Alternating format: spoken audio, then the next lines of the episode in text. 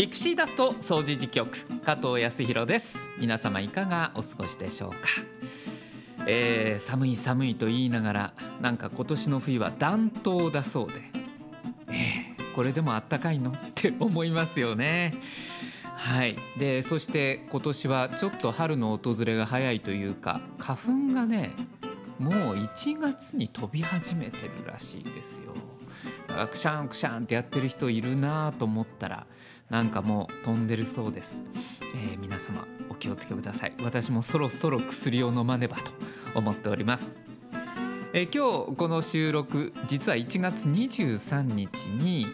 収録をしているんですけどセンターに来るまでの間にですね大勢の高校生とすれ違いました。なんでこんな人が多いんだと、えー、この時間にああ今日はテストでもあるのかな？って言ったら制服が違うんですよねみんなね。え学ランの子って最近珍しくないと思ってたら親御さんが横について歩いてたりしてちょうど入学試験なんですよ。大学のね大手門の大学の入学試験でぞろぞろぞろぞろみんな歩いていくんですね緊張した顔で。そうか受験シーズンだよな。この1月2月乗り越えてで2ヶ月3ヶ月経つと新しいスタートということになります。まあ、この三島地区にも小学校中学校ありまして卒業式そして、えー、新たに入学式ということで、えー、スタートを切る子どもたちが多いんですけれども今日はですねこのピクシーダストにすごく関わりのある中学生たちそうですえー、人権サークル三島中学校のビリーブのみんなの話題をお届けしようと思います。えー、昨年12月の末にですね、えー、3年生を送る会というのがありました、えー、そこで、えー、彼らにインタビューをしてるんですね。正しく言うと彼らが彼らにインタビューをしたという、えー、その模様を中心に今日はお送りしたいと思います。ぜひお楽しみに。ピクシーダスト総除事局。この番組は茨城市人権三島地域協議会の提供でお送りします。総持寺命愛夢センターで行っている総合生活相談のお知らせです。総持寺命愛夢センターでは月曜から土曜の午前9時から午後5時までどんな相談事でもお受けする総合生活相談を行っています。不安やモヤモヤ心配事がある。差別や偏見で苦しんでいる。またこんなことをしてみたいなどどんなことでもご相談ください。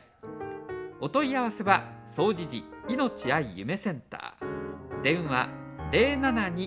072-626-5660まで。ビクシーダスト総持寺局、えー、今日はビリーブ3年生の送る会の模様をお届けいたします。えー、去年の12月の20日にビリーブの3年生を送る会が開かれました。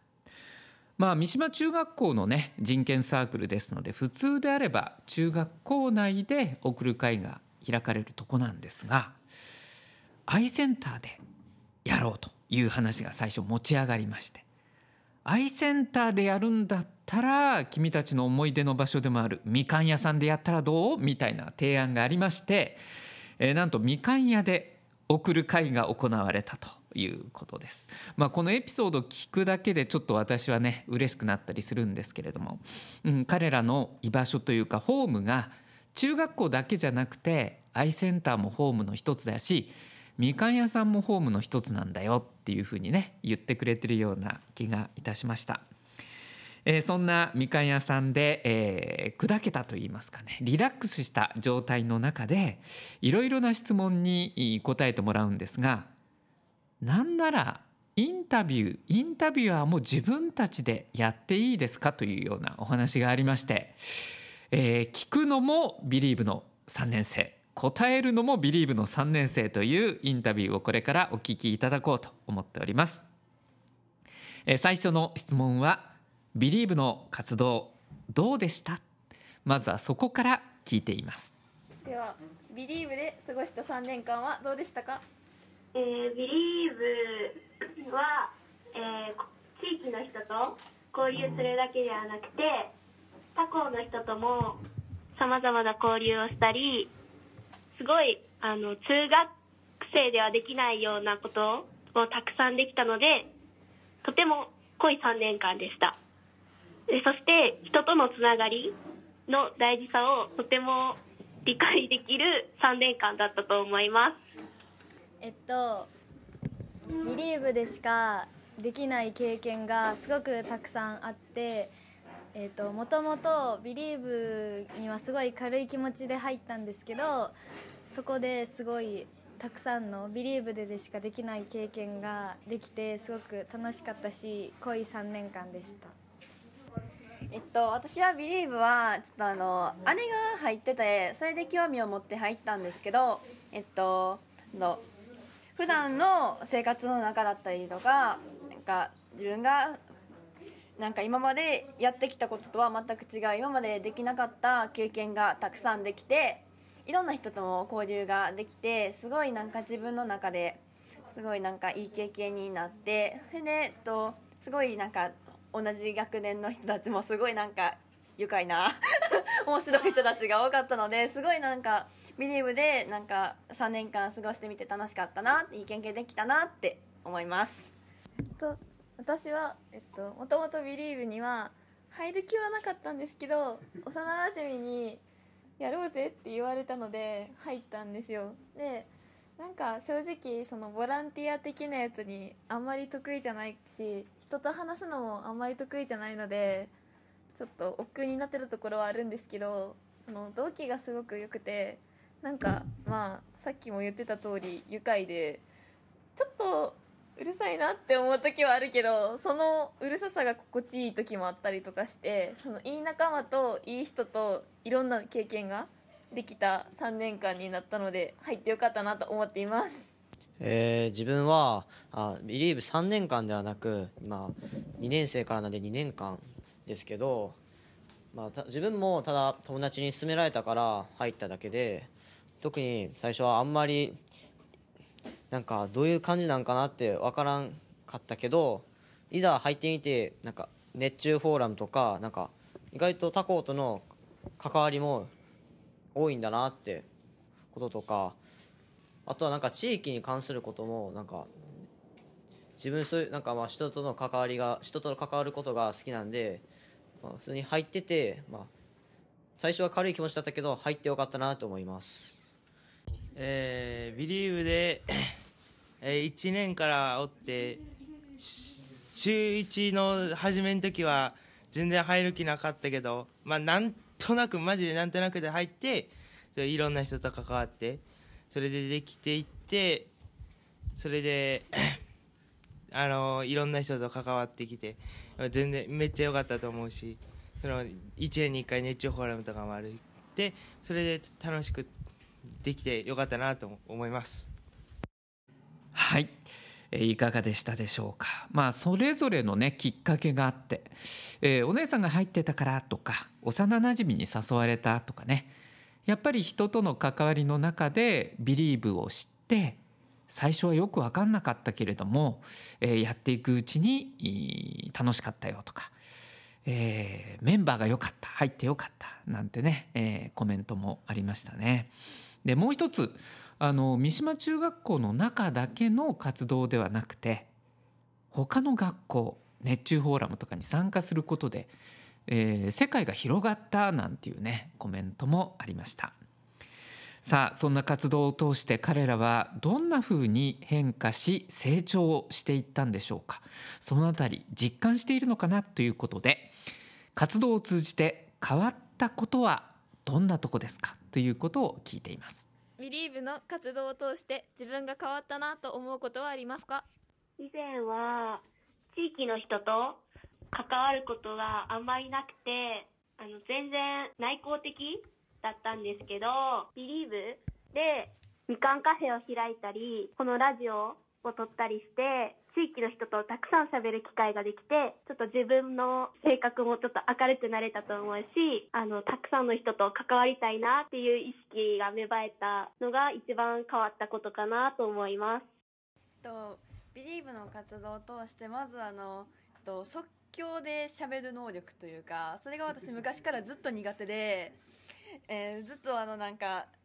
今もちょっとあれなんですけどあの言葉に詰まっちゃうことが分かったんですけどなんかこうやってラジオとか人前で喋ることを通してその場でアドリブでやらないといけないことが増えたのでそこの能力はついたかなっていうのと先ほどあの猿渡さんとか川口さんとかが言ってたようになんか地域の人とか自分の周りの人を見る目が変わったというかいいあのいい方の意味で見る目が変わって表に見えてることだけが全てじゃない？っ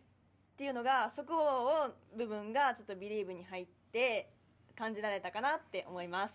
ビリーブの活動を通してそうだなんか視点が変わったなって自分の中でも思ってて正直私は他人にあんまり興味がないからその人の名前を覚えたり人の顔を覚えたりっていうのが苦手なんですけどそのあこの人こんな風に考えてるのかなとかもっとこうした方がいいんじゃないかなっていう風なこう客観的視点が磨かれたというかビリーブでこんなんやったからニュース見ててもあこういう活動したらいいんかなとかそういう風な感じでそのいろんなところがビリーブにつながってるというかどんなことでも小さいことでも自分でできるんだっていうのに気づかされたのはビリーブの活動があったからだなと思います。ビリーブの活動を通して自分が変わったなと思うところは、えー最初の言った人と同じでなんか明るなんか全体的に明るくなったのとあとはなんか活発的になったかと思います。なんか自分学校ではなんか暗暗めやしあとはなんかはなんか人との会話もなんかすぐかなんかいろいろ考えてなんか引っ込んだりするからでも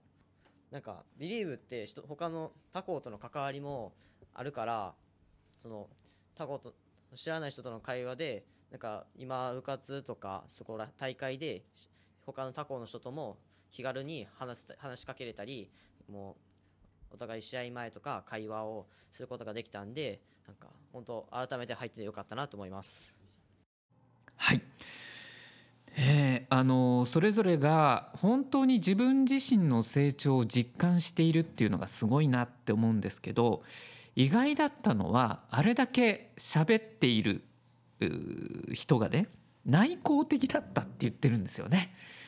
えー内向的だった自分がこのラジオを通じて明るくなれたでその気持ちを言葉にできるっていうところが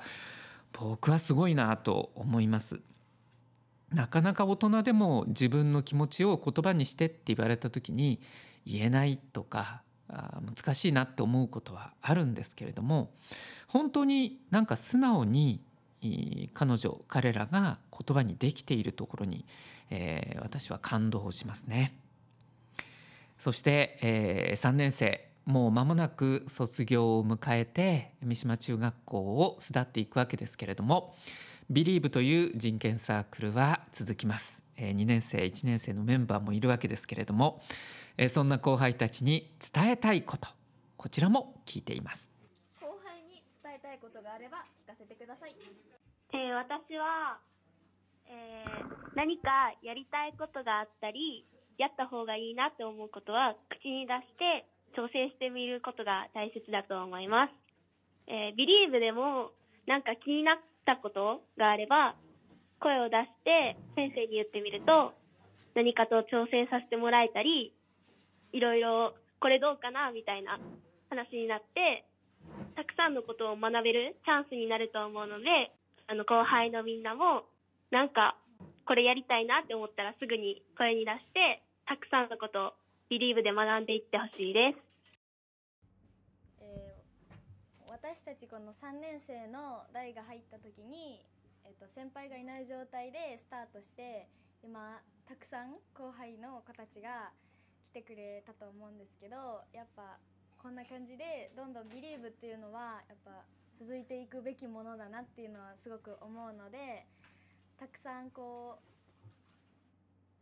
えー、と今2年生の子とか1年生の子とかもどんどんこう下の子とかいろんな人にビリーブの良さとかをたくさんみんなに知ってもらってどんどんこうつないでいってくれたらすごい嬉しいなって思います。えっと、ビリーブはちょっと今更なんですけどあのすごいなんかあのアットホームな雰囲気な部活っていうのをあの 売りにというかあのそこをなんかスローガンですかして掲げてたもともとまあ部活じゃないけどサークルなので、えっと、なんていうの自分が思ってることとか感じたこととかそういうのは遠慮せずにあの自分の、えっと、今一緒にいる、えっと、2年生1年生自分の、えっと、周りのビリーブの仲間のことを信頼してどんどん言ってってそれをみんなで話し合ったりとかしてどんどんあの自分の意見を言って考えを深めていったりとか広げていってほしいなって思います。この部活は部活？サークルはわがままがある程度通る部活だなって思っててその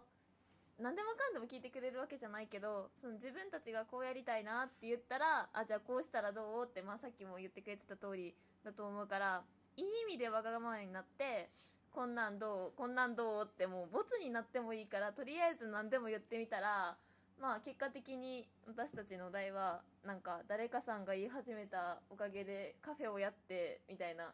結構カフェでもできちゃうくらいなら何でもできちゃう気がするじゃないですか。お店できるんだから。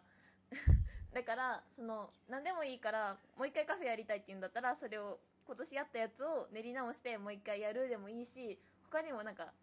いろいろやりたいこともしあるんだったら何でも言ってみたらいいと思います。えーっと後輩に伝えたいことはえこれはもうビリーブとか関係なくなんかもうやっぱやるならもうどんどん楽しんでほしいなと思います。僕自体もやっぱビリーブは楽しかったし人との関わりとかもあったんで本当良かったんですけどでもまあ人との関わり以外にも活動とかでやっぱ楽しいこととか面白いこととかはあると思うんでそれをどんどん感じてく感じていってほしいなと思います。えー後輩に伝えたいことは、えーまず、えー、ビリーブとかでその楽しいとこやからでも楽しい分。あとその年に1回大切ななんかこう大きいこともあるしそういうのはそのちゃんとやってこうその本番の時とかはそのちゃんとやってでそれで終わったら楽しむとかそのこうもう楽しいからやからこそもう全力でやっていったらいいと思いました。えー彼ら3年生の活動がいかに充実していたのかっていうこともこの後輩たちへのコメントを通じて感じることができますね。えーやりたいこといろいろあってモヤモヤしているでも口に出して言ってみるとか挑戦してみることが大事だよっていうコメントがありました。で先生に相談してみるのもいいよっていうここに何かこう先生との信頼関係もビリーブの中で築けていたんだなと自分たちの気持ちとか思いを受け止めてくれる大人がいたんだっていうふうに感じてくれているところ、えーそこもとても嬉しく思います。えー最後一応ピクシーダストですから、えーラジオね、え出演しましたよねとか取材しましたよねラジオの感想も伺っています。最後にラジオピクシーダスト掃除時局は面白かったですか？えー、あ、とても面白かったです。ビリーブは、えっと、実際出させていただくことをきっかけにあの自分たちが出たこうビリーブのやつを実際聞いたりとかしてたらなんて言うんだろう自分のこう身近な、ま、地域のなんてラジオだからこそなんとなくこう親近感があってすごく面白かったです。とラジオの活動なんかあのこの先一生生きててもできるかどうかわからないみたいな 経験なのですごいやっててあのちょっとあやばい今何喋ろうってなった時もあったけどすごいあのビリーブで通しビリーブを通してこの地域のラジオに参加できたことはすごいいい経験だったなってすごく面白かったです私自身ラジオが大好きで聞くのが。で話したり音読するのも大好きなんですけどラジオってすごく興味がある時にビリーブでラジオにお誘いいただいてラジオに出演みたいなことをさせていただいたのでもう楽しかったに尽きるというかその自分にとってもすごく財産になるものだしやりたいことも一緒にできてビリーブの発信もできてっていう得しかないんじゃないかってやりながら思っていたしそのラジオを撮ってくださったり誘ってくださった方々もすごくゆっくりでいいよとかそういう声掛けをいただいてその緊張しいな私でもこういう風にお話しさせていただくことができたのでとても感謝しますしとても楽しかったです。えっとなんか今まであんな感じで言ってもらってあれなんですけどでもなんかラジオってやっぱまあ面白いんですけどよくまあどうなどんな感じかは分からな分からなかったですけどまたこれも新しい経験だなと思ったらいいとよかったなと思います。えー、いろいろラジオできて楽しかったですとても楽しかったです一生できない経験かもしれませんよといい経験でしたっていうふうにありましたけどいやいやこの先も多分経験しようと思えばできますよ、えー来ていただいたらね出演していただくこともできるしラジオってピクシーダストだけじゃなくて、えー本当にメディアとしてこれからね僕自身思ってるんですけどもまだまだ伸びていくメディアだなと思ってます。えーぜひ機会があれば今回の経験を生かして、えーまた違うステージでも違う場所でもこんな風に自分の思いを語ったり人とつながることをしてもらえればなと思います。えー私が彼らと出会ったのは2年生の春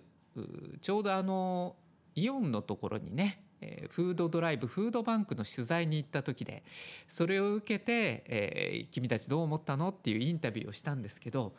もう誰も答えようとしなくって言いたいことはあるけど腰が引けてるっていうね、えーセンターの会議室での模様を今あの昨日のことのように思い出すんですけども本当にこの時期の中学生って1年でこんなに成長するんだなって思いましたね。えー負けてられないなと思いますし彼らからまた刺激を受けて大人たちも自分たちも一歩前に進んでいこうってね思えるきっかけもらえたような気がします。えー今日は「ビリーブの3年生送る会の模様インタビューを中心にお届けいたしました。中高生から39歳までの生きづらさを抱える若者の居場所。ユースプラザイーストちょい。不登校ニート引きこもりなど。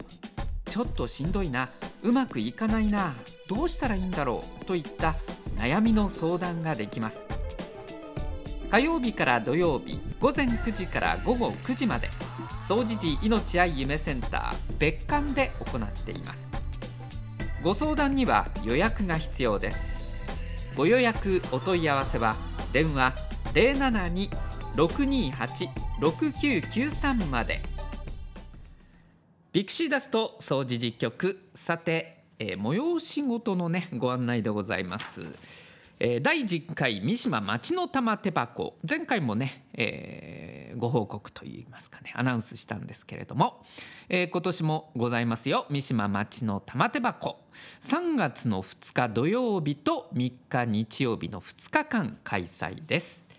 えー作品の展示とかステージ発表模擬展バザーなどがあるんですが、うん、作品の展示は2日間、えー続けて、えー連続で行われます。ずっと展示物はね見ることができます、えーステージ発表。これは土曜日。2日の土曜日です。えー模擬店それからバザーなどの開催は3日の日曜日ということになっております。えー会場は命愛夢センターと総持寺公園ということになっております、えーステージ発表ね。いろんな出し物がありますね。楽しみです。どんな人が出てきてどんなことをねやってくださるのか、えーそれから模擬店なんですが今日ねあの特集で「ビリーブのインタビューお届けしましたがビリーブの皆さんもね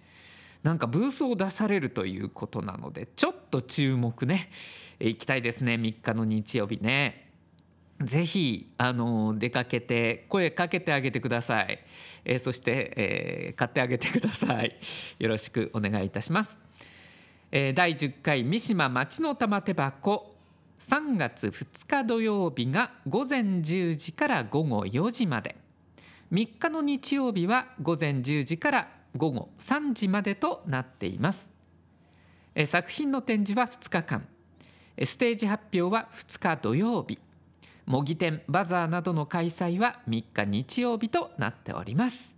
ぜひ大勢の方にお越しいただきたいと思っております。えーそしてもう一つこちらは、えー茨城市の広報からね、えーお伝えをいたします。1月号の広報にも載っていました本人通知制度の登録についてです。えー全国的に身元調査などを目的に第三者が、まあ、他人がということですね。戸籍謄本などを不正に取得する事例が明らかになっています。茨城市では本人以外の第三者に住民票の写しや戸籍謄本などを交付した場合本人へ交付しましたよという事実を封書で通知する本人通知制度を実施しております。この制度は住民票の写しとか戸籍謄本などを不正に取得することで個人の権利が侵害されることを防ぐ。それから不正請求に対して抑止する、ね、防ぐっていう、えこういう部分でも大変有効な制度になっております。え個人の情報は個人のものですよね。赤の他人が勝手に取ることはできないものです。もしそういうことが起きた場合、えー戸籍謄本とか、えー住民票取得しましたよ。そういう人がいましたよっていうことをお知らせしてくれる制度です。本人通知制度と言います。希望される場合は事前の登録が必要です。無料で行われます、えー本人確認書類などを持って、えー茨城市の市役所の方でね、えー手続きが取れるということです。お問い合わせは茨城市の市民課までお願いいたします。電話620-1621電話620の1621番です。さあ続きましてこちらのコーナーでございます。総持寺川柳道場。さあ総持寺川柳道場のお時間でございます。今日はもうビリーブの話でね、えーずっと、えー貫こうかなということで三島中学校3年生からいただいている、えー川柳ございますよ。まだまだ三島中からいただいてるのあるのでその中からね、えーご紹介していきたいと思います。大丈夫。僕と君なら安心さ。大丈夫。僕と君なら安心さ。ね一人じゃないよっていう。一緒に考えるよとか。一緒に行動できるよ、えーそんななんかあったかいものを感じる一句ですね。今日はそういうものが多いんですけど。いつもね中学生活しながら、えーこんな風に考えてくれてるのかなと思いますね。続いても三島中学校3年生の一句です。助け合い友情の輪を広げていく。助け合い友情の輪を広げていく。一回きりじゃなくてそれがどんどん広がっていくようなイメージですね。ああこんなコメントもねインタビューにありましたね。怖がらずまずは大人に相談を。怖がらずまずは大人に相談を。まあ大人もいろんな大人がいますけどね信頼できる大人はどこにいるのかな、えー探していきましょう。そうすると学校の先生だったりもしかしたらアイセンターの人だったりするかもしれませんよね。居場所はちゃんとありますよ。相談できる場所ありますよ。えーそんなこともね伝えてあげたいですね。続いて「苦しいは誰かに話せば軽くなる」「苦しいは誰かに話せば軽くなる」まあ大人にも言いたいね。これね一句ですね。はい。そして「ビリーブ」ねまさにこういうところだったのかなという気がする一句で締めたいと思います。大丈夫。あなたの居場所ここにある。大丈夫。あなたの居場所ここにある。はいということで今日はもう三島中学校の3年生が投稿してくれました川柳をご紹介いたしました。いかがでしたでしょうか、えー大人の皆さんもぜひ川柳ボックスに投稿をお願いいたします。川柳ボックスはアイセンターのほか三島楽々亭みかん屋さん日向さん。え三島中学校にもねございます。ぜひ投稿お願いいたします。総持寺川柳道場でした。